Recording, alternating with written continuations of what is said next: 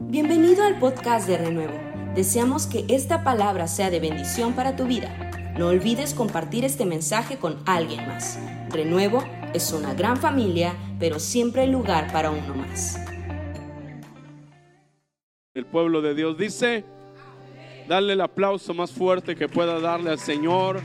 Dáselo fuerte y dile, amén. Tú eres grande. Aleluya. Gloria a Dios.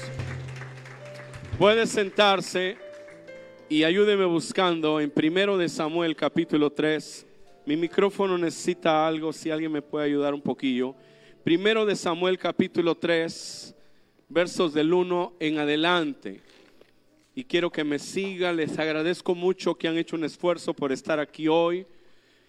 Aunque sabemos que hay poquito más de limitaciones en el transporte y que también hay agenda intensa ayer y hoy y que algunos han recibido familia y otros han ido a ver familia, pero le felicito por haber tomado la decisión de estar en la congregación en este primer día del 2023.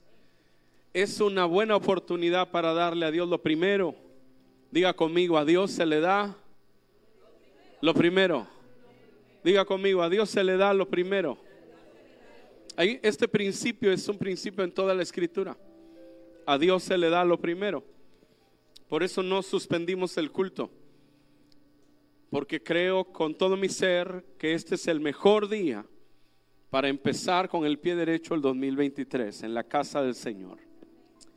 Y hoy estamos en una dinámica diferente como iglesia renuevo. Y yo le quiero pedir a todos los que están aquí, los que nos ven por las redes, que me escuchen ahora para que puedan entender un poco algunas instrucciones que yo quiero darle como pastor. Eh, somos una iglesia diferente. Haciendo un análisis, un sondeo de dónde vive usted, nos encontramos con un problema bueno. El problema bueno es que tenemos personas de toda la ciudad. Gente que viene del norte, del sur, del este, del oeste de los fraccionamientos viejos y de los más nuevecitos. Si hiciéramos una reunión en el norte, estaría mucha gente que está allá viviendo y si la hacemos del lado oeste igual y así. Eso nos está obligando a tener una dinámica de iglesia diferente y ahí necesito su colaboración.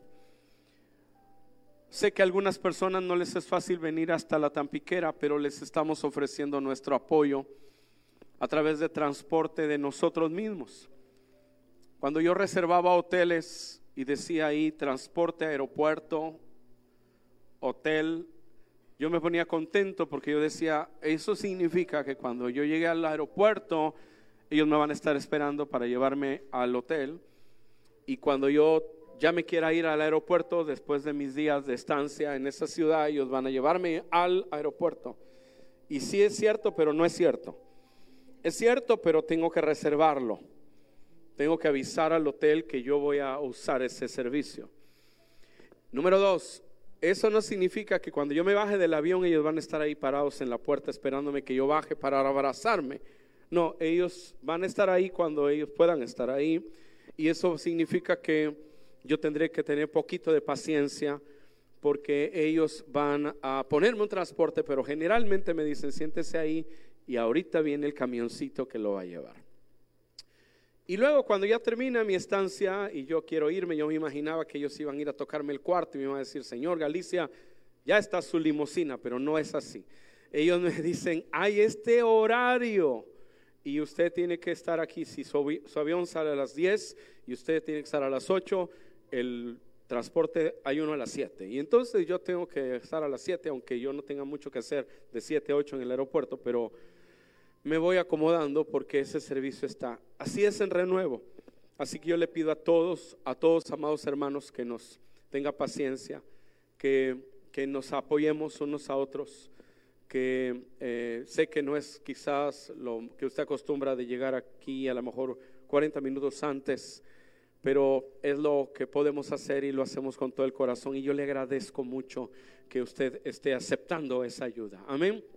Número dos si usted tiene vehículo, saque las llaves de su carro, por favor.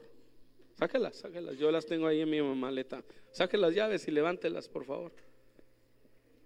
No se las voy a pedir ni le voy a pedir el carro. Solo levante las llaves, por favor. Sáquelas y levántelas. Y diga, este carro es de Dios. Y es para su obra. Para eso me lo dio Dios. Y ahora diga amén, por favor. Ok. Porque cuando mi familia en California se entregó a Cristo, ellos eran inmigrantes. Ellos llegaron a vivir ahí en un país que no conocían, en un idioma que no hablaban. Y ellos pues tenían que ir a la iglesia, iban a la iglesia, pero en Estados Unidos, si tú no tienes dónde dormir y tú no tienes cómo moverte, tú estás, pero muy mal. Y ellos como inmigrantes no tenían cómo moverse. Entonces, había hermanos de la iglesia que iban por ellos para llevarlos a la iglesia. Es una costumbre común en países así. Pero curiosamente estaba Luisito Artache. Y Luisito Artache tenía silla de ruedas. Y Luisito era el encargado de ir por mis tres hermanos para llevarlos a la iglesia. ¿Cómo le hacía? Bueno, él se iba de su casa eh, moviendo la, la silla y como no podía subir las escaleras de una escalinata, agarraba piedritas del, de del pavimento y las empezaba a aventar hacia la puerta. Cuando mis hermanos oían las piedras golpeando la puerta, ellos sabían que Luisito Artache estaba abajo y que había venido para acompañarlos a la iglesia. Y entonces ellos iban con Luisito varias calles empujándolo en la silla de ruedas hasta que llegaban a la iglesia. Mucho de lo que ellos son mucho de lo que Dios hizo, aunque nos salvara a nosotros, porque ellos fueron los que nos predicaron de Cristo, a mi madre, a mi hermana y a mí, se lo debemos a Luisito Artache, que iba en su silla de ruedas a tocar con piedras la puerta de mi familia para que ellos fueran al culto. Yo le quiero animar, si usted tiene vehículo, cuando vea que preguntamos si alguien puede mover a algún hermano, díganos algo. Porque yo sé, ¿verdad?, que a lo mejor usted y yo tenemos ya nuestra ruta, pero este es un momento de hacer un gran equipo para Dios. Amén. De hacer un gran equipo para Dios. Hoy nosotros nos trajimos una familia y lo estamos haciendo cuando termina la reunión, también los llevamos hasta donde más podemos. Pero esta es la dinámica de renuevo. Amén. Y vamos a estar unidos en esto, igual los que me están mirando ahí en redes sociales, que no pudieron venir hoy por asuntos de agenda sepan que esta es una dinámica que está funcionando en la congregación porque queremos ser una iglesia como, como la Biblia lo dice. Por eso la otra vez cenamos aquí. Hoy yo me imagino que alguno de ustedes trajo el ponche y los vasos desechables y todo, pero ¿por qué decimos eso? Porque la iglesia de los hechos no solo llegaban a un club social, cantaban y se iban, oían una charla bonita, positiva, no, no, ellos llegaban ahí, ellos oraban, ellos comían juntos, con alegría y sencillez de corazón. Ellos tenían en común todas las cosas. Ellos eran una familia. Diga conmigo, renuevo es una familia.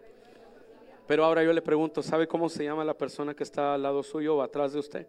¿Sabe? Mario dice, sí, pues ahora tiene un reto, porque esta onda de que yo vengo y antes de que termine la oración, cuando dice, Señor, y bendice a los que ya estamos despedidos, usted ya va por allá por vía muerta, eso no funciona en la iglesia. La iglesia no es eso. La iglesia es una familia. Usted tiene que saber cómo se llaman sus hermanos, tiene que amarlos. Amén. Tiene que apoyarlos y ellos tienen que apoyarle a usted. Hay muchas cosas en la vida de la iglesia que no se pueden hacer si no las hacemos en comunidad. Hay tantas veces que la Biblia dice unos con unos a otros, unos por otros. Si quitáramos eso, entonces usted podría vivir solo pero como la Biblia sigue insistiendo que se amen los unos a otros, que se apoyen los unos a otros, que se soporten los unos a los otros, que oren unos por otros, hay muchas cosas que usted no va a hacer. Si usted es un cristiano de verdad, hay muchas cosas que no van a hacer, no van a suceder, a menos que usted tenga una relación con sus hermanos. Amén. Así que esto es renuevo. Estamos trabajando para abrir nuestra siguiente sede en el norte y vamos a seguir trabajando y este es un año de grandes cosas que Dios va a hacer. Amén. ¿Está listo para la palabra? Amén. Andrés, ¿estás listo? Es somero. Eh, primero de Samuel capítulo 3, versos del 1 en adelante. Quiero que lo lea conmigo en voz alta, por favor. La palabra de Dios dice así, y el joven Samuel ministraba a Jehová en presencia de Elí. Y la palabra de Jehová escaseaba en aquellos días. No había visión con frecuencia. Y aconteció un día que estando Elí acostado en su aposento, cuando sus ojos comenzaban a oscurecerse, de modo que no podía ver, Samuel estaba durmiendo en el templo de Jehová, donde estaba el arca de Dios. Y antes que la lámpara de Dios fuese apagada, Jehová llamó a Samuel y él respondió, ¿cómo? Y corriendo luego a Elí dijo, heme aquí, ¿para qué me llamaste? Y Elí le dijo, yo no he llamado, vuelve y acuéstate. Y él se volvió y se acostó. Y Jehová volvió a llamar otra vez a Samuel. Y levantándose Samuel, vino Elí y dijo, heme aquí, ¿para qué me has llamado? Y él dijo, hijo mío, yo no he llamado, vuelve y acuéstate. Y Samuel no había conocido aún a Jehová, ni la palabra de Jehová le había sido revelada. Jehová pues llamó la tercera vez a Samuel, y él se levantó y vino a Elí y dijo, heme aquí, ¿para qué me has llamado? Entonces entendió Elí que Jehová llamaba al joven, y dijo Elí a Samuel, ve y acuéstate, y si te llamare dirás, habla Jehová, porque tu siervo oye. Así se fue Samuel y se acostó en su lugar. Y vino Jehová y se paró y llamó como las otras veces, Samuel, Samuel. Entonces Samuel dijo, habla porque tu siervo oye. Y Jehová dijo a Samuel, he aquí haré yo una cosa en Israel, que a quien la oyere le retiñirán ambos oídos. Alabado sea el nombre del Señor por su palabra. Estoy aquí para decirle que los días de derrota pueden ser cambiados por días de victoria.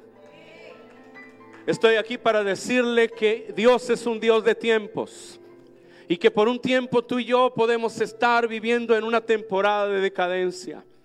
Pero Dios, que es un Dios de misericordia, extiende sus ojos para llegar hasta donde nosotros estamos e iniciar una nueva temporada que no está limitada a tus capacidades, no está limitada a tu pasado, no está limitada a las habilidades que tú posees, que depende exclusivamente de Dios, porque Él es el Dios que puede hacer lo que tú y yo no podemos hacer.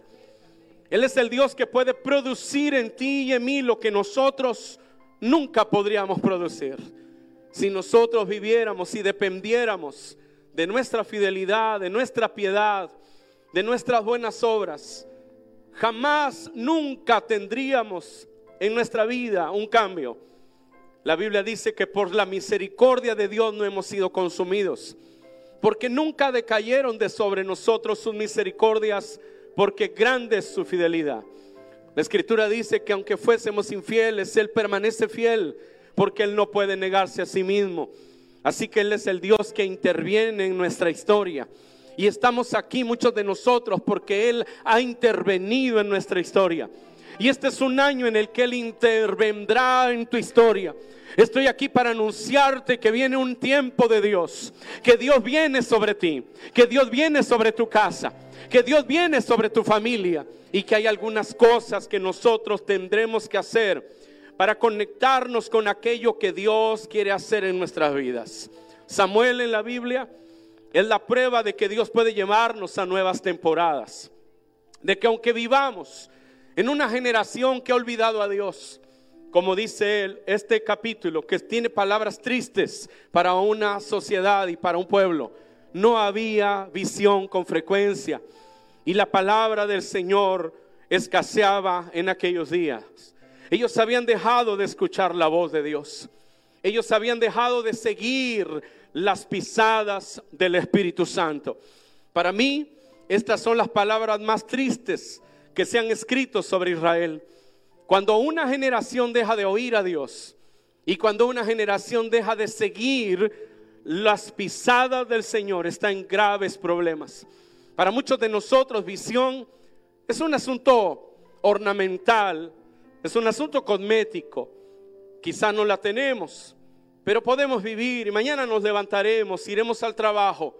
Pero para Dios, tener visión es un síntoma de estar conectado con el corazón del Dios que te dio la vida en el vientre de tu madre. Para Dios visión Es un síntoma, es una señal de que los diseños de Dios están ocurriendo en tu vida, de que estás siguiendo lo que Dios quiere hacer.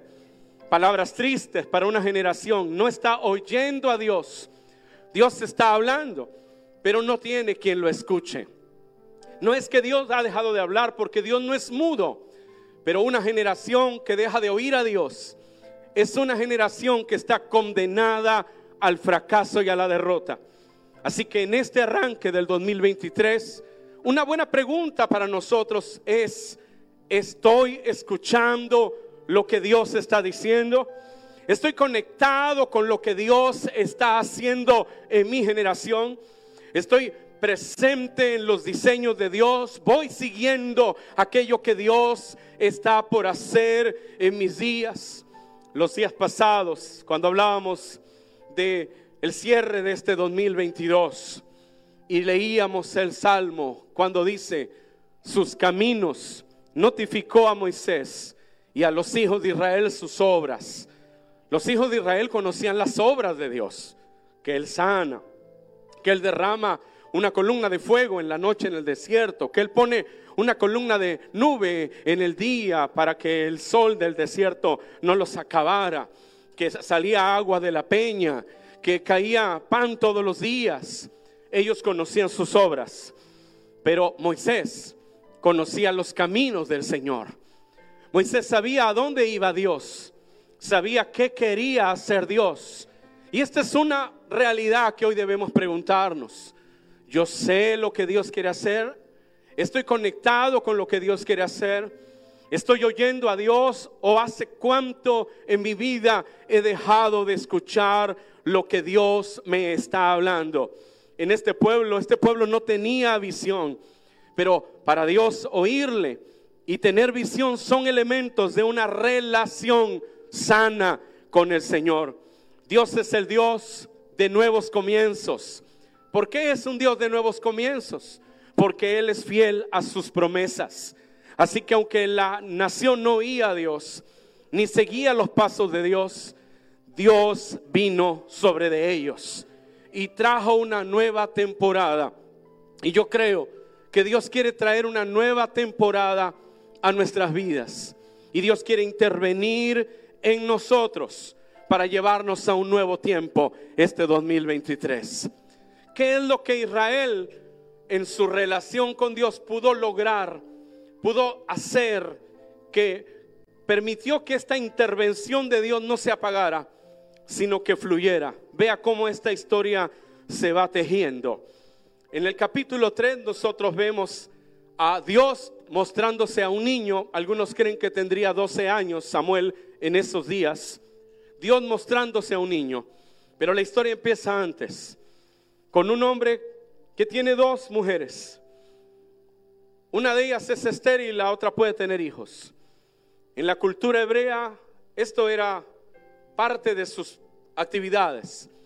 Nunca Dios ha aprobado, no hay un solo pasaje en la Biblia donde Dios apruebe la poligamia.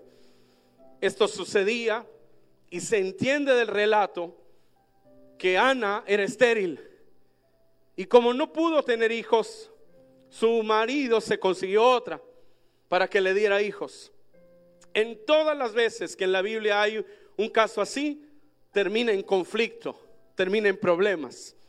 Ahora, ellos están viviendo así. Y la Biblia dice que el corazón de Ana está afligido y ella está sufriendo. Y cada vez que van a, Jerusalén a ofrecer sacrificio, ella va afrentada. Ella lleva una carga, un peso, ella es estéril. Ella no produce. Ella no da nada que, que hable de su fructificación. Ella no es fructífera. Su tierra, su vida, su alma está seca. No hay nada. Se parece a algunos de nosotros en algunas temporadas de nuestra vida. Todo está mal. No producimos nada. No hay resultados. No hay brillo. No hay unción. No hay poder. No hay avivamiento. Quizás hay religión. Conocemos la Biblia. Sabemos historias bíblicas. Sansón, Goliat, Jericó. Pero no hay el brillo de la grandeza de Dios operando en nosotros. Ella está así. Hay personas en la vida que cuando pasamos por días de dolor nos hundimos. nos hacemos más grises. Se acaba de nosotros los sueños. La tormenta sirve para arrasarnos y dejarnos tirados en el piso. Pero hay otros como Ana, que la tormenta, el dolor, la aflicción, la esterilidad, la ruina, la desolación, produjo en ella un corazón distinto. Alguien diga algo en esta hora. Produjo en ella un corazón distinto. Un corazón que empieza a confiar en Dios.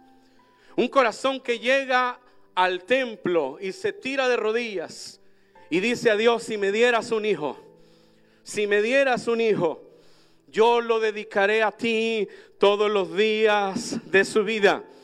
Este fruto de su aflicción no fue un corazón amargado.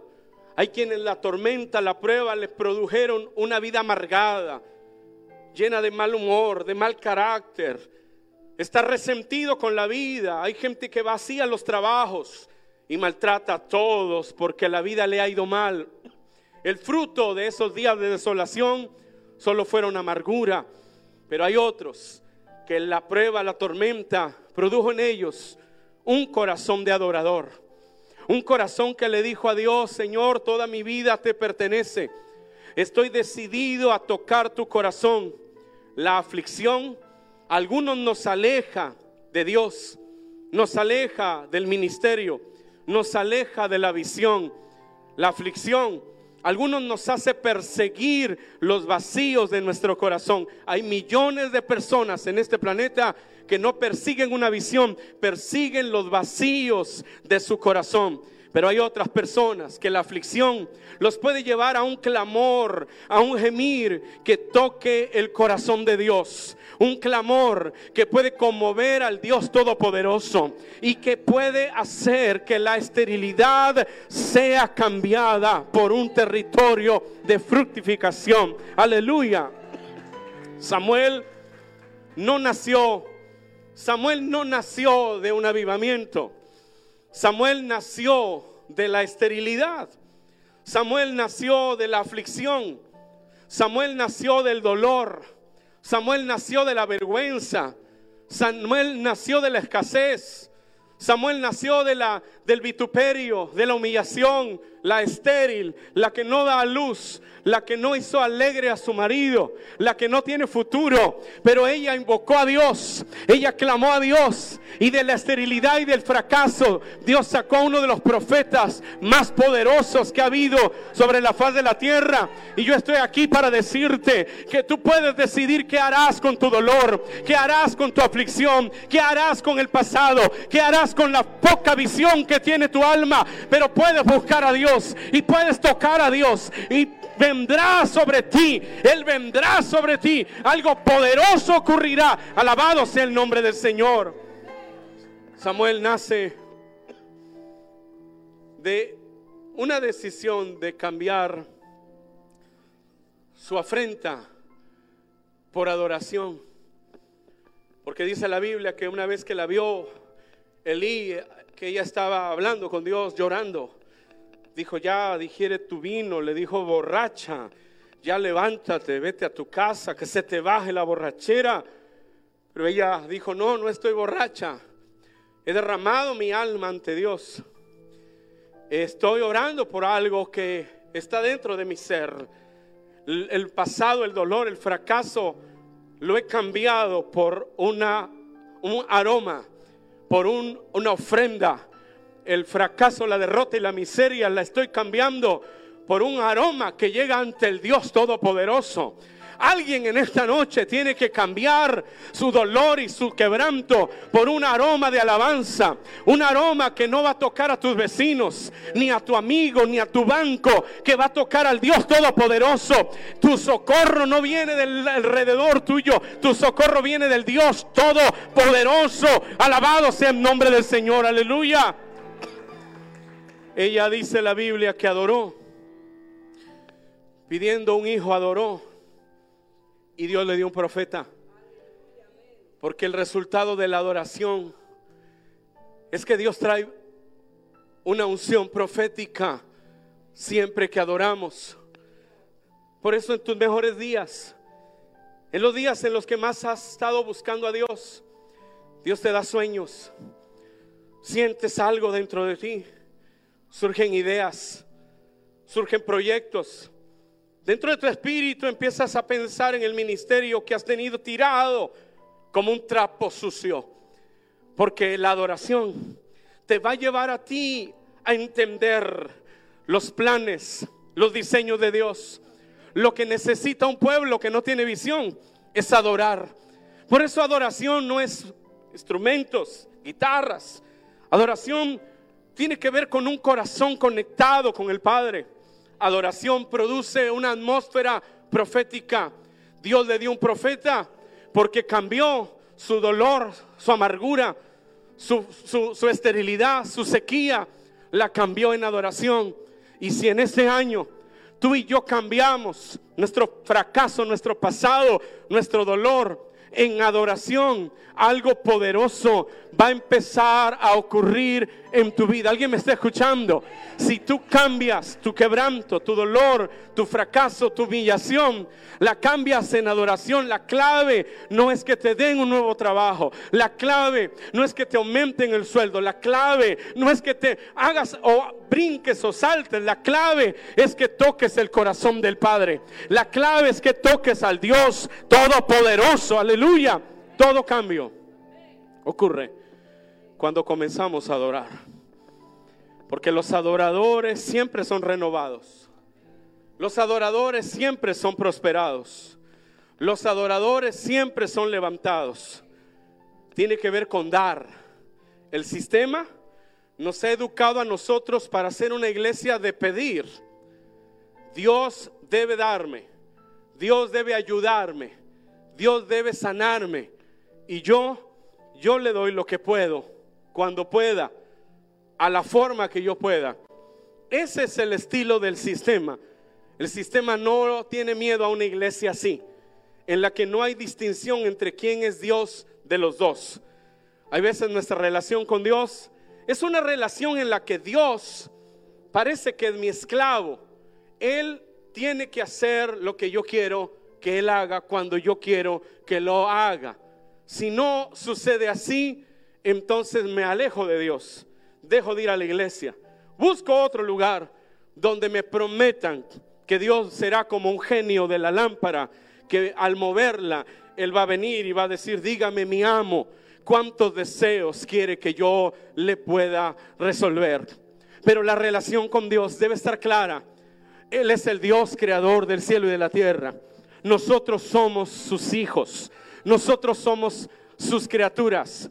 Él merece toda la gloria y toda la honra. Una iglesia que entiende esto, que parece tan simple, es una iglesia que tarde o temprano verá la gloria de Dios. Dios está buscando en las naciones de la tierra hoy una iglesia que entienda que Él es digno de toda la gloria. La vida no se trata de cuánto me da Dios, sino de cuánto de mí tiene Dios. No se trata de cuánto de Dios hay en ti, cuánto te usa Dios a ti, cuántos dones te ha dado a ti, sino de cuánto de mí le pertenece a Dios. Y cuando tú eres un adorador, tú cambiaste de estar en la fila de los que piden para estar en la fila de los que dan. Por eso la Biblia dice que es mucho más bienaventurado dar que recibir. Porque recibir, eso es lo que cualquiera puede hacer, recibir.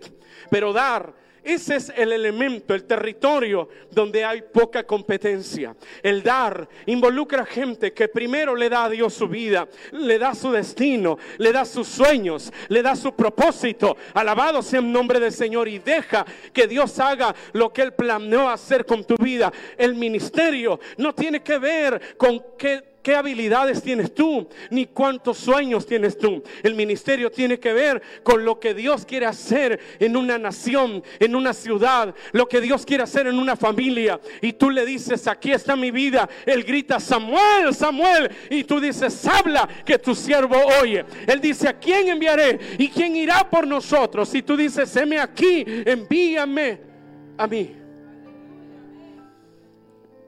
La adoración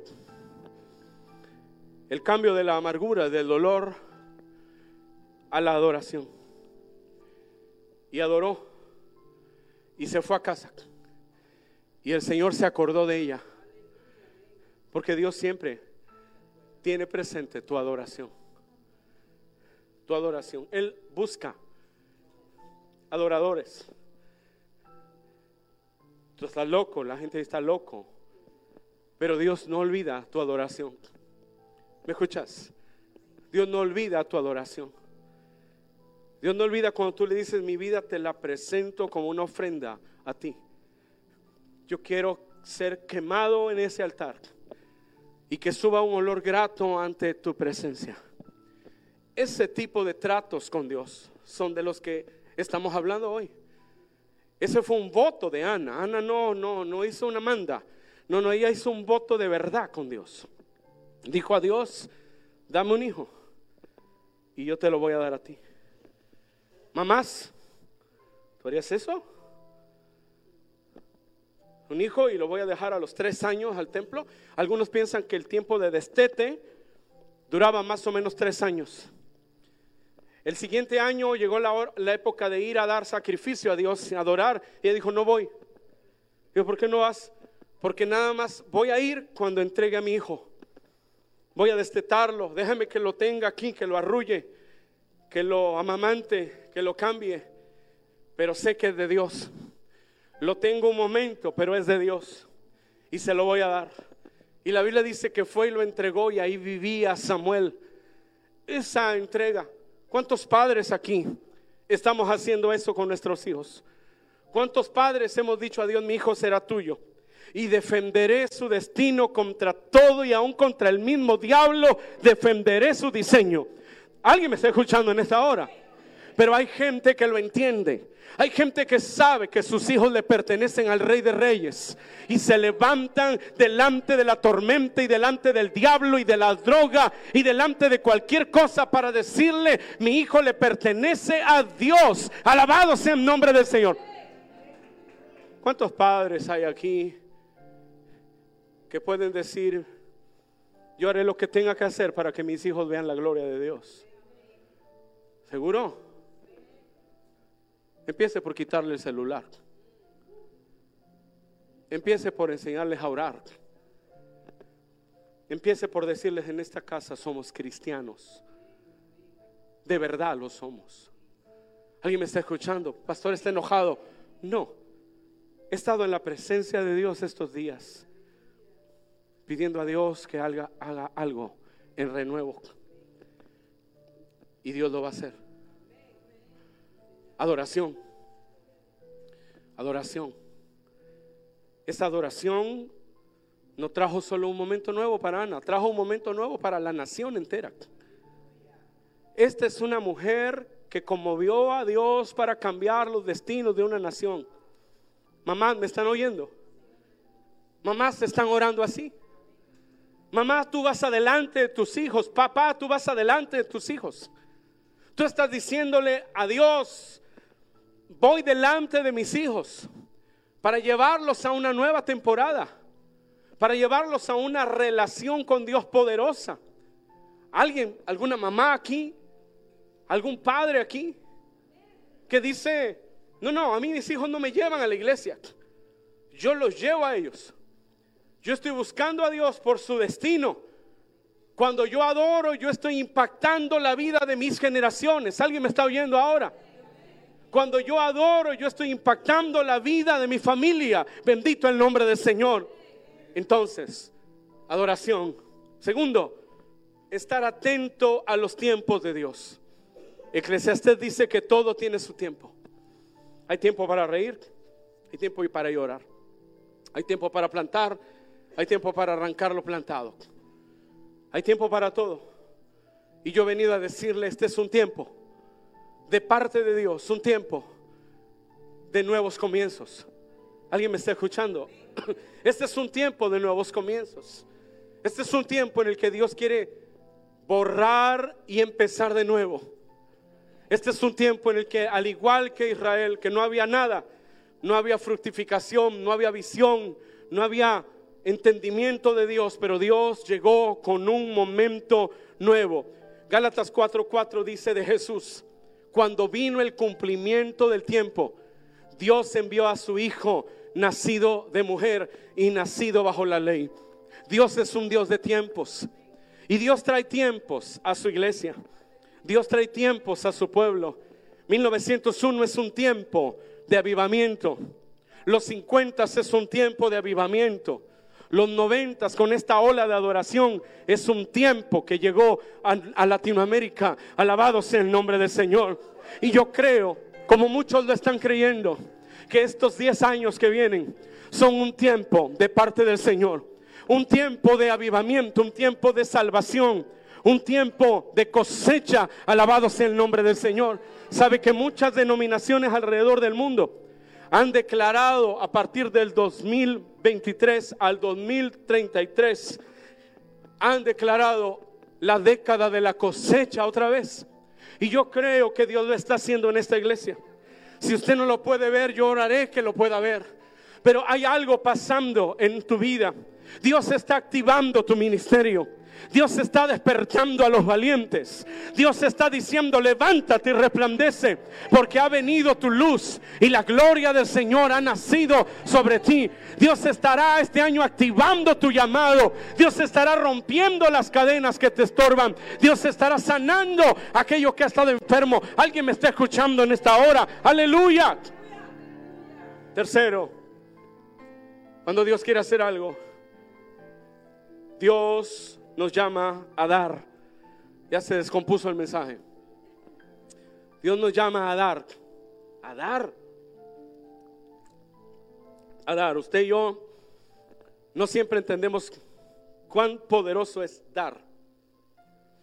Cuánta relevancia tiene dar. Algunos lo hacemos por solidaridad, otros porque somos pues buena onda.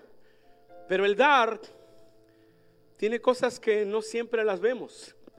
Vaya conmigo, por favor. Primero de Samuel 1, 10 y 11. Luego el 17, apúntenlo por ahí, chicos, porque voy a cambiar algunas cositas ahí. Primero de Samuel 1, del 10 y 11. Luego 17, 18. Luego 20. Luego 22 en adelante. ¿Está bien? Dice, ella con amargura de alma oró a Jehová y lloró abundantemente e hizo voto. Diga conmigo, hizo voto. O sea, dijo, va en serio. Dale un codazo a tu vecino. Dile, va en serio. Amén. Hizo voto diciendo, Jehová de los ejércitos, si te dignares a mirar la aflicción de tu sierva y te acordares de mí y no te olvidares de tu sierva, sino que dieres a tu sierva un hijo varón, ahí viene el dar. Yo lo dedicaré a Jehová todos los días de su vida y no pasará navaja sobre su cabeza, un, voto de Nazareo. Este hijo va a ser diferente. ¿Se ha preguntado por qué Sansón tenía el pelo largo? Bueno, eso decía Cantinflas Show, ¿no? ¿Por qué tenía el pelo largo? Un día le pregunté a un teólogo, le dije, ¿por qué tenía el pelo largo? Dijo, porque toda la gente que Dios llama es diferente. Se ha preguntado por qué, por qué Juan Bautista iba al centro comercial a comprarse su, su traje de piel de camello y comía langostas, grillos y miel. ¿Por qué? Porque la gente de Dios es llamada a ser diferente. A veces el enemigo no, no le gusta eso y hará todo lo que puede porque tú no seas diferente. Pero hoy estoy hablando de un nuevo tiempo. Hoy estoy hablando de un tiempo de gracia. Hoy estoy hablando de cuando Dios interviene a pesar de ti mismo, a pesar de mí mismo. Cuando Dios decide que Él va a visitarte a pesar de los pesares, dice más adelante, y Él respondió y dijo, ven paz. Le está diciendo Elías a, Ana, ven paz. Y el Dios de Israel te otorgue la petición que le has hecho. Y ella dijo, halle tu sierva gracia delante de tus ojos. Y se fue la mujer por su camino y comió y no estuvo más triste. Alguien diga amén. Luego sigue diciendo, aconteció que al cumplirse el tiempo, después de haber concebido a Ana, dio a luz un hijo y le puso por nombre Samuel, diciendo, por cuanto lo pedía Jehová. Eso significa Samuel. Dice, por eso le puse Samuel, por cuanto se lo pedía al Señor. Y los últimos versículos dice, pero Ana no subió, sino que dijo a su marido, yo no subiré hasta que el niño sea destetado para que lo lleve y sea presentado delante de Jehová y se quede allí para siempre. Diga conmigo para siempre. Y el Cana, su marido, le respondió, haz lo que bien te parezca. Quédate hasta que lo destetes, solamente que cumpla Jehová su palabra. De esos hombres necesitamos en renuevo. ¿Alguien me está oyendo? Que dice, si se trata de que Dios se mueva, que se mueva. Si se trata de que Dios nos visite, que nos visite. Si se trata de darle a Dios la vida, se la vamos a dar. Pero que suceda lo que Dios dijo que va a suceder. Amén. Y se quedó la mujer y crió a su hijo hasta que lo destetó. Después que lo hubo destetado, lo llevó consigo con tres becerros, un efa de harina y una vasija de vino. Y todo tiene que ver con dar. Y lo trajo a la casa de Jehová en Silo. Y el niño era pequeño. Y matando el becerro, trajeron el niño a Elí, el sumo sacerdote. Y ella dijo, oh Señor, oh Señor mío, vive tu alma, Señor mío, yo soy aquella mujer que estuvo aquí junto a ti orando a Jehová. Por este niño oraba y Jehová me dio lo que le pedí. Yo pues lo dedico también a Jehová todos los días que viva. Será de Jehová. Y dice, y adoró a Jehová.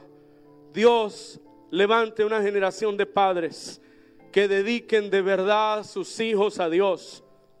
Dios levante una generación de padres que aman a Dios lo suficiente más que a sus propios hijos, que pueden ver el destino de sus hijos y dicen, mi hijo verá la gloria de Dios. Porque toda la historia que estamos leyendo tiene que ver con un padre cuyos hijos hacían mal y dice la Biblia que Elí no se los estorbaba. Elí no los estorbaba. Amados padres que están aquí, les hablo de parte de Dios. Algunos de nosotros tenemos que ser un estorbo algunas veces en la vida de nuestros hijos. Ellos no estarán contentos con eso, pero el tema es que nosotros hemos sido llamados por Dios a estorbar todo aquello que no viene del Señor a sus vidas. Esa es una responsabilidad que Dios te ha dado con tus hijos. Muchachos, por favor, no se enojen por eso. Algún día lo verán, algún día lo entenderán y dirán, le doy gracias a Dios por mi madre, porque no me daba permiso de hacer, de ir y de caminar en esas veredas. Bendito Dios por esos padres, bendito Dios por esas madres que tienen a Dios en su corazón y aunque estén cansados y débiles, se levantan y le creen a Dios y dicen, mi casa verá la gloria de Dios. Amado Padre que está aquí, mujer de Dios que está aquí, no suelte su familia no suelte su familia. Su familia es lo más importante que Dios le ha dado.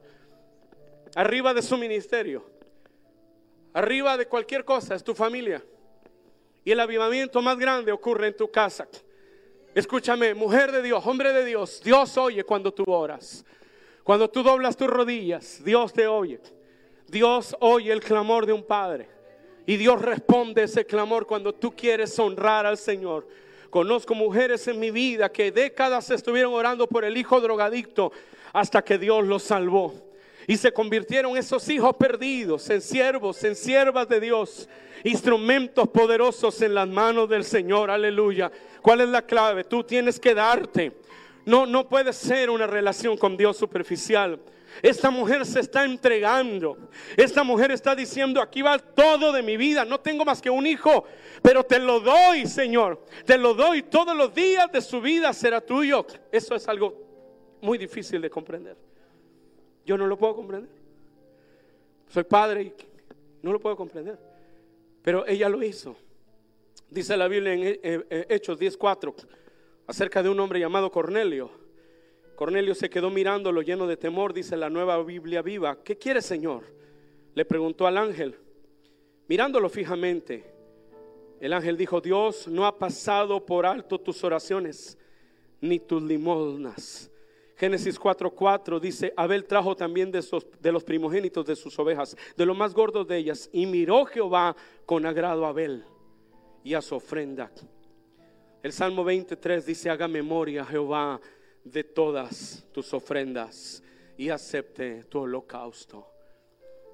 Si tú y yo queremos ver la gloria de Dios, nosotros necesitamos aprender a darle a Dios de lo mejor de nosotros. La vida con Dios tiene que ver con darnos al Señor. A ti no te funcionará nunca el Evangelio sin darte a Dios. Escucha. Te irás de esta iglesia, buscarás otra y la vida será, será igual. El Evangelio no le funciona a las personas que no se dan a Dios. Se frustran, se cansan. Al rato están en la iglesia universal, haciéndose una limpia, leyendo cartas. Pero si te das, tu vida va a cambiar, tu casa va a cambiar. Dios lo va a hacer. Porque Dios no es responsable de algo que tú nunca le entregas. Nunca. Él solo es responsable de aquello que tú le entregas. ¿Sabes por qué Jesús está en la cruz y el diablo no lo puede tocar? Porque en la cena del Señor que tomamos hoy, Él dijo, este es mi cuerpo que por vosotros es partido. Él se entregó antes de ir a la cruz. Y el diablo no puede tocar aquello que está en las manos de Dios. ¿Sabes por qué el Evangelio no nos funciona? Porque no nos hemos entregado.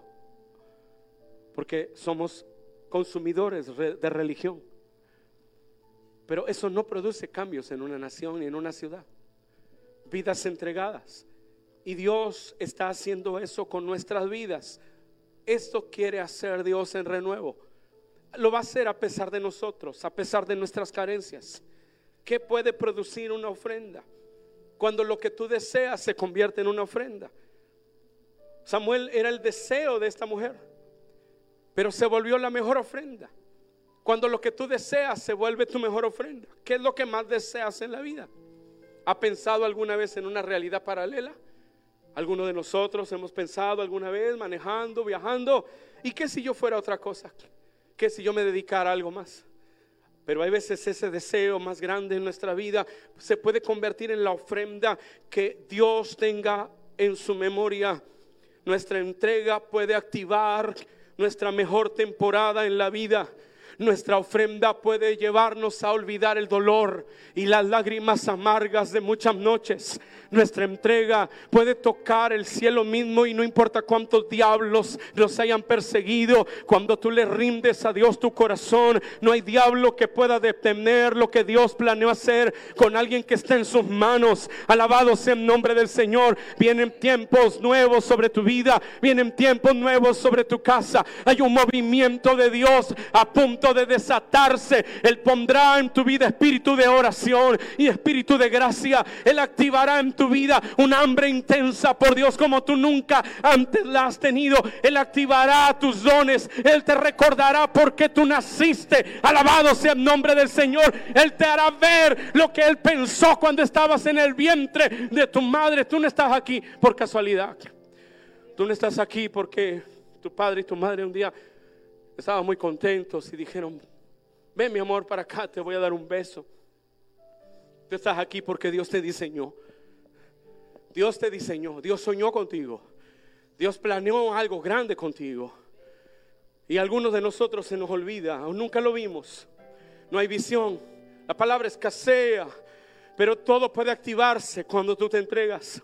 Cuando tú te entregas, esa falta de visión, esa falta de conocer su voz va a acabar y vendrá un mover, nuevo, un movimiento nuevo en tu vida, en tu casa. Yo profetizo sobre ti que eso va a pasar este año. Yo le digo al enemigo, eso va a pasar este año. Algo grande Dios va a hacer. Dios viene sobre ti. Dios viene sobre tu casa. Dios viene sobre tus hijos. Dios viene sobre tu finanza. Oh, lo seco empezará a producir. Lo que está muerto va a vivir. Alabado sea el nombre del Señor. Aleluya. Deja de ver lo que no tienes. Deja de enfocarte en lo que deseas. Enfoquémonos en lo que Dios desea. Dios quería cambiar una nación y encontró una mujer hambrienta. ¿Alguien me escucha? No había visión. Los jueces terminan diciendo y cada quien hacía lo que le venía en gana.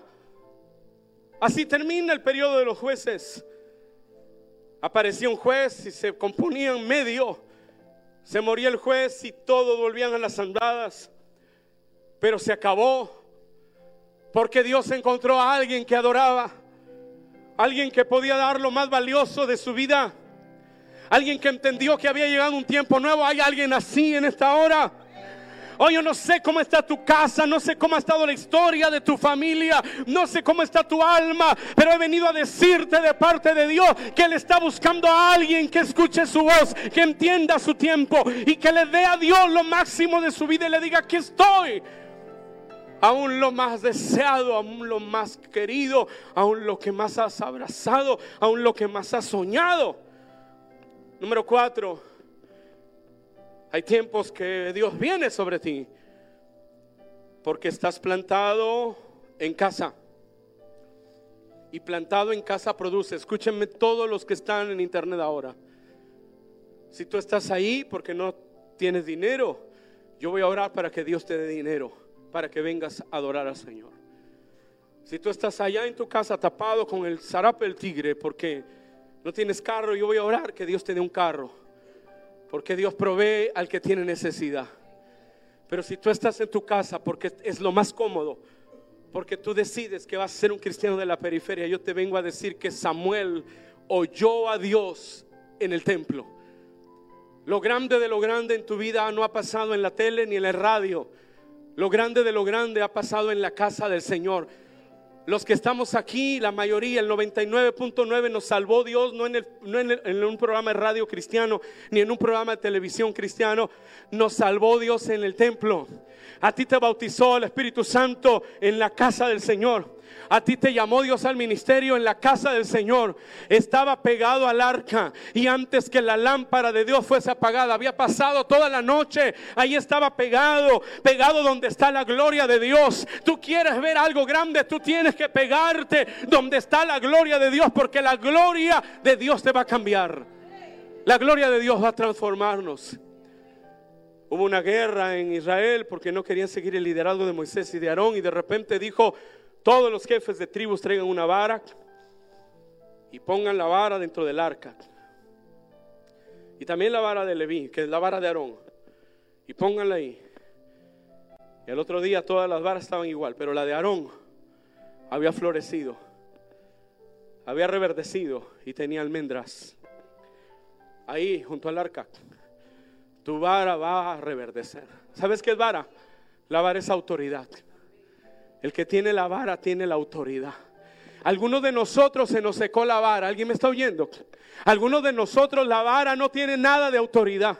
Algunos de nosotros esa vara no sirve para nada, pero pegado en la casa de Dios pegado en la presencia de Dios, tu vara va a reverdecer y va a florecer y va a echar fruto. Alabado sea el nombre del Señor. Y vas a ser un líder que vas a levantar aquello que el diablo derribó. Vas a ser un líder que vas a recuperar el respeto de aquellos que no te respetan. Bendito el nombre del Señor.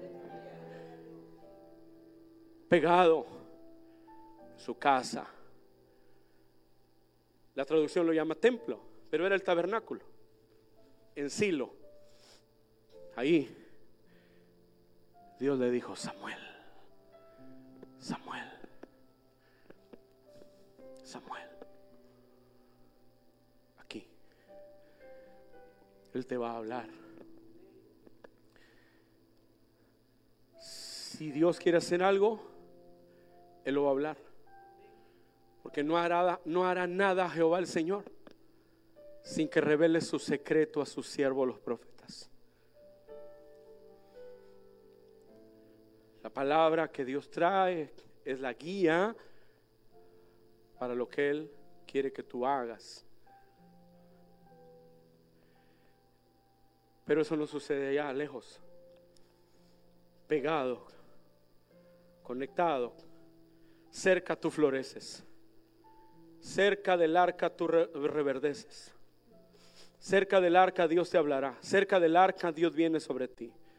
Cerca del arca vendrá un nuevo comienzo. Un nuevo comienzo. Cerca del arca. Y cinco, termino.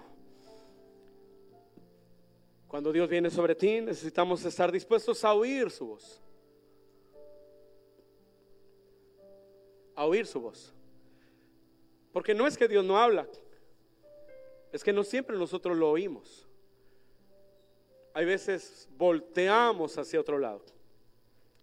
Sabemos lo que Dios está diciendo, pero lo hemos apagado su voz. Apagamos su voz. Apagamos lo que Dios está diciendo. Algunos años de nuestra vida han sido así. Dios decía no. Nosotros decíamos, quizás sí. Quizá Dios cambiará de opinión en el camino. Íbamos por la calle y Dios decía no. Decíamos, quizás en mi imaginación. A lo mejor yo lo siento así, lo pienso así, pero voltearé para otro lado y seguiré hacia adelante. La razón por la que Dios hizo un cambio en la nación es porque hubo alguien que dijo, habla, que tu siervo oye. Háblame. Estoy listo para que me hables y estoy listo para hacer lo que me digas. Y Dios le habló y le dijo, voy a hacer algo que va a ser como un campanazo. Quien lo oiga va a decir, aquí pasó algo. Dios puede hacerlo en nuestras vidas, pero necesita que oigamos, que digamos, sí quiero oírte. Que dejemos el no quiero oírte, no quiero oír lo que me dices, no quiero oírte, quiero oír lo que desea mi corazón, quiero callar la voz de tu llamado, quiero voltear a otro lado cuando tú hables, ignoraré tu voz no oiré lo que me estás diciendo, no, no lo voy a escuchar. Dejaré que el ruido de las banalidades, apagaré el sonido de tu voz con el ruido de mis quejas. Pero Dios viene con revelación sobre ti para decir, Samuel, Samuel, haré una obra poderosa, traeré espíritu de sabiduría y de revelación. Traeré conocimiento y traeré entendimiento para saber qué hacer con lo que yo te he dado, con lo que yo te he puesto en las manos. Traeré un llamado, diré Samuel, Samuel, te haré un profeta que Israel no ha conocido nunca antes. Dios está buscando a alguien para levantar un profeta. Dios está buscando mujeres para levantarlas como profeta. Preocúpate si dejas de oír la voz de Dios. Preocúpate si tú no sabes qué está diciendo. Preocúpate si solo estás oyendo la voz de tu corazón y de tus deseos. Digámosle a Dios, Señor, yo quiero hacer lo que tú quieres que yo haga. Necesitamos adorar. Necesitamos ofrecer. Necesitamos estar atento a los tiempos. Necesitamos permanecer en su casa. Y necesitamos estar dispuestos a oír y a responder a la voz de Dios. Póngase sobre sus pies, por favor.